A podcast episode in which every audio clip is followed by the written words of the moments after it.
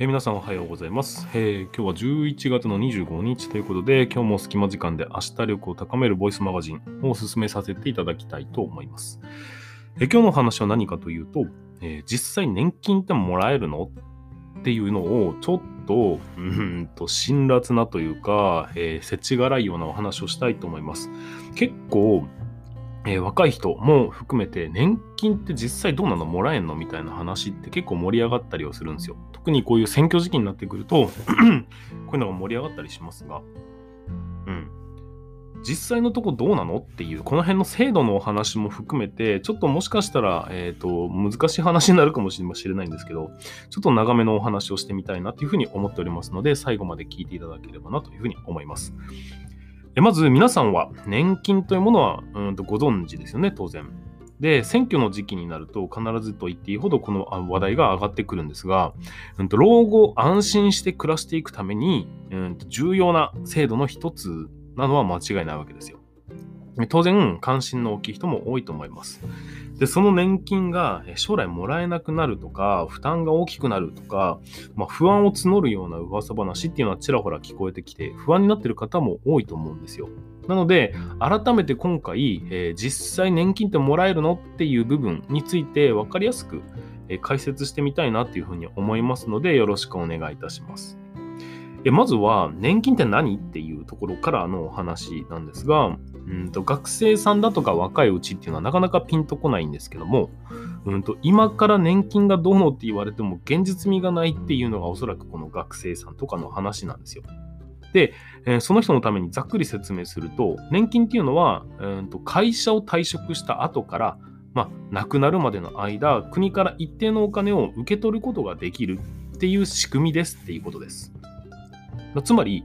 働いてる間に、まあ、給料の20%ぐらいのぐらいを国に支払う。だから、その代わりに、えー老後にはくれよっていうような仕組みのことを言うんですよ。で、実際にはもっと複雑なんですけども、ざっくり言うとこういう仕組みだっていうふうに理解してください。会社を退職する、退社するっていうことは、つまり給料がもらえなくなるということ。で、当然その後は、国から給付された年金で、基本的な生活を送ることになります。まあ、そういう意図で作られた制度なんですよ。でそれで足りない人は働いていた時に貯めたお金を切り崩しながら、あとは亡くなるまで生活していくということになります。まあ、少し前までは、えこの年金制度っていうのはしっかりと機能してました。で、皆さんのお父さんだとか、うん、多分おじいちゃんだとかの世代の人には、については、うんと、しっかりとお金を受け取って生活が送ることができるっていうレベルだったんですよ。もちろん、それだけだったら贅沢な暮らしとまではいかないんですけども、十分にそういうふうに暮らしていけるような制度だったんです。で、安心して老後を迎えられるっていうための年金という制度だったんですよ。なのに、っていうお話になっていきます。ところが、え時代が進むにつれて、だんだんとそれに対して支障が出てきました。それはなぜでしょうか？原因は少子高齢化という社会現象なんです。現在は少子高齢化といって子供が少なくて、えーと老人が多いっていう時代になってきてます。まあ、日本が第二次世界大戦の戦争に負けてそこから始まった復興の時代働き手として子供が爆発的に増えていきました。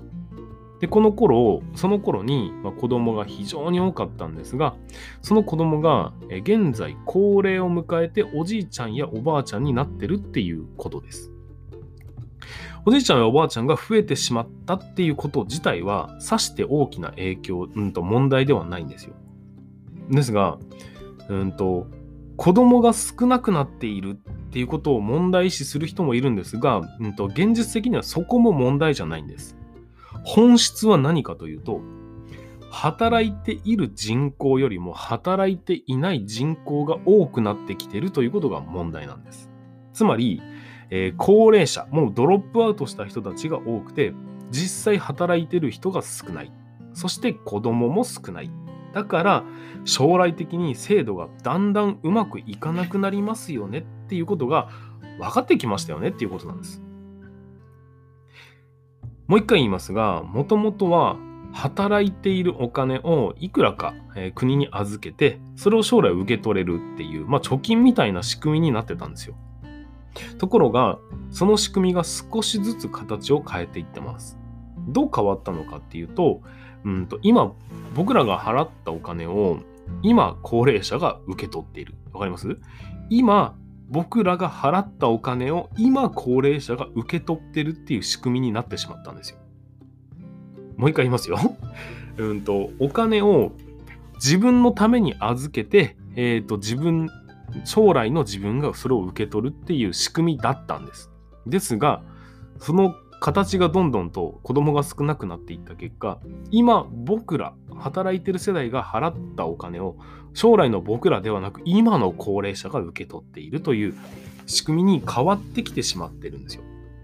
ということは、えーと、おのずと働き手が少なくなればなるほど、より多くのおじいちゃんおばあちゃんのために支払い続けてるっていうことになるのは当たり前ですよね。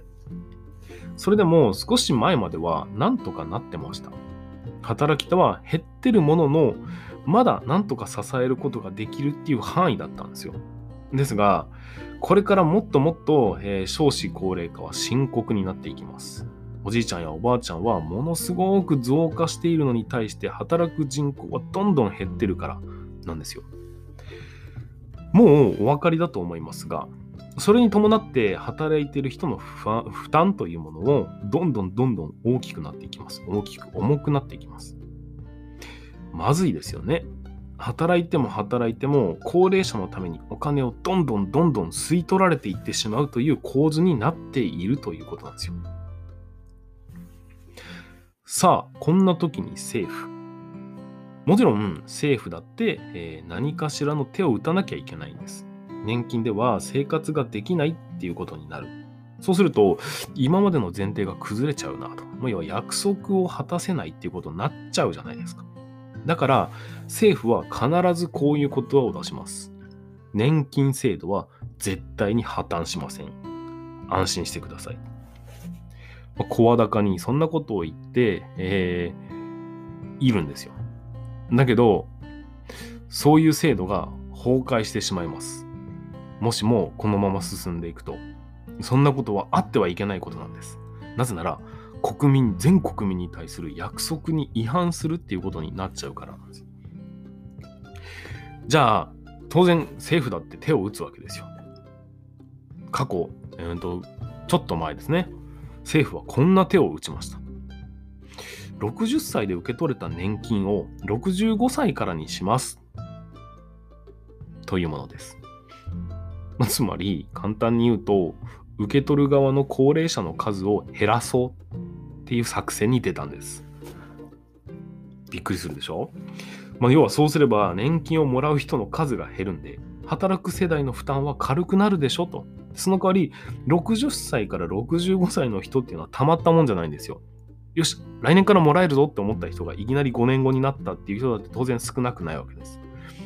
まあ、ここはでもしょうがないと割り切割り割り切るしかないんですよ。なぜなら国が定めた方針なんで、そして僕らは国民だからです。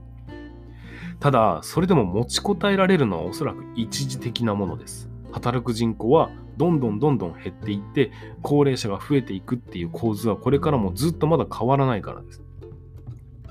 じゃあどうすればいいの？まずは60歳を65歳にしたんですよ。そしたら、まあ、っていうことはですよ。じゃあ次は70歳からもらえるようにしよっかっていうふうにシフトしていきます。わかりますかね？すごくシンプルな作戦なんですよ。で、えっ、と、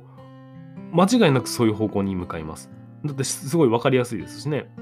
70歳からならなりましょうっていうことになっていくんですよ。ただ、これでも、もしかしたらこううまくいかないってなったら、75歳からにしようっていうことになるんですよ。そうやってどんどんどんどん切り上げられていくことにはなるんですけども、よく考えてほしいんですよ。これは、先ほども言いましたが、今僕らが払ったお金を今受け取っているっていう風な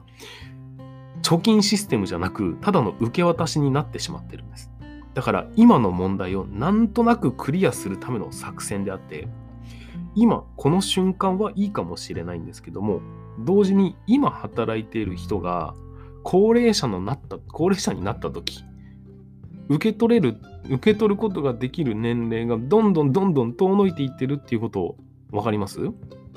もう不満が出てきますよね絶対に。だったらどうすればいいのかと、まあ、答えは簡単です。給付する額を小さくすればいいんです。政府は年金制度は破綻しませんというふうに言ってます。これはもう豪語してるんで絶対に崩さないと思いますどんなにもらえる年齢が高齢になろうと、まあ、要は90歳になろうと、よし、100歳から受け取れますって言ったって、それは破綻してることにならないですねっていう風な作戦に切り替えてってます。で、どんなに、まあ、まあ、じゃあ、結局は、だんだんともらえる年金の金額を、えっ、ー、と、まあ、それには限界があるからね、小さくせざるを得ないわけですよ。ただ、うんと、小学生が考えても同じ答えを出すっていうレベルの話なんです。うんと、確か2016年の段階で、うん、に働いてる人たちとおじいちゃんとおばあちゃんがもらうお金とか、ちょうどぴったりゼロぐらいになりました。そして今現在、ちょっとずつ国のストックしてる金額を切り崩すっていうことになります。要は今の払ったお金を今もらうという構図になっちゃうということです。だから、うんと、いつか底をつくっていうのは分かりますか？今までは、えー、ある程度の、うんと、お金というのを国にストックしてあって、えー、それ、うんと、そこから年金をもらう人はそこからお金を取っていくわけですが、そのストックしてあるお金が働く人が多かったんで、少しずつそのお金は増え続けていたってことなんですよ。だけど、おじいちゃんとおばあちゃんが増えていて、そこから取っていく人の方が多くなって、供給する人が少なくなってきたんで、国にストックしてあった金額というものが少しずつ食い潰されていってるということになっているんです。だから、これはいつか底をつきますよねと。で、えー、っと、それはもう近未来的にやってくるということなんですよ。それでもまだ子供が少なくて、おじいちゃんおばあちゃんが増えてるっていう構図をは崩れないわけですよ。で、本来はこれを破綻してるっていう言い方をする気がするんですけど、まあ政府はそういうふうに言わないですよねということです。どんどんの金額は小さくなって、もうもしかしたら僕らの時にはお小遣い程度になってしまうかもしれないです。まあ、10年、15年でどうこうなるっていうことはないかもしれませんが、今の学生さんぐらいの人間が65歳だとか70歳になるときには、もうこれから50年ぐらいの年数が得た話になりますので、おそらく現実的です。で、その頃には一体どうなってるんでしょうかと。まあ、現現時点ですでにこれ政治的にまずいぞっていう考えが少しずつ広まっているわけですよ。で、何かしらの手を打つ可能性は当然あります。ただし、働いている人口が増えるわけではないっていうのはどうしようもないんですよ。だから、手を打とうにも収入が少ないんで、手の打ちようがないっていうのも事実なんです。将来、おじいちゃん、おばあちゃんになった時に安心して暮らせるっていう今までの社会と構造が全く変わってきている可能性があります。50年後にはおじいちゃんおばあちゃんだろうとお金は受け取れませんということになってもうん、全く不思議ではないという状況に現在あるということです。だからといって、貯金をしなさいっていうふうに進めるつもりはありません。労働人口が減ったとしても、少しずつ国は成長していきます。そして、労働人口が減っていくにつれて、うんと、地価は下がって物価は上がっていきます。で、本気で将来的なことを考えると、今はあの将来2000万円っていう話があったと思いますが、ま当然悪化していくことを考えると、おそらく1億円ぐらい貯めないと満足に生活できる、できなくなるでしょうねっていうふうに言われ始めると思います。1億円を貯めるってすごいことだと思いませんか？よっぽどなんかうまいことかずるいことか悪いことをしない限り、それを生み出してていくっていうのはなかなか難しいと思うんですよ。だからこそ今のうちに準備をしておく必要があるっていうことなんです。では準備っていうのはどういうことかっていうと働かなくてもお金が入っていくっていうような仕組みをうんと、自分で学んで実践していくっていうことを推奨します。うん。皆さん、金持ち父さん、貧乏父さんみたいなものって、うんと、聞いたことあるでしょうか？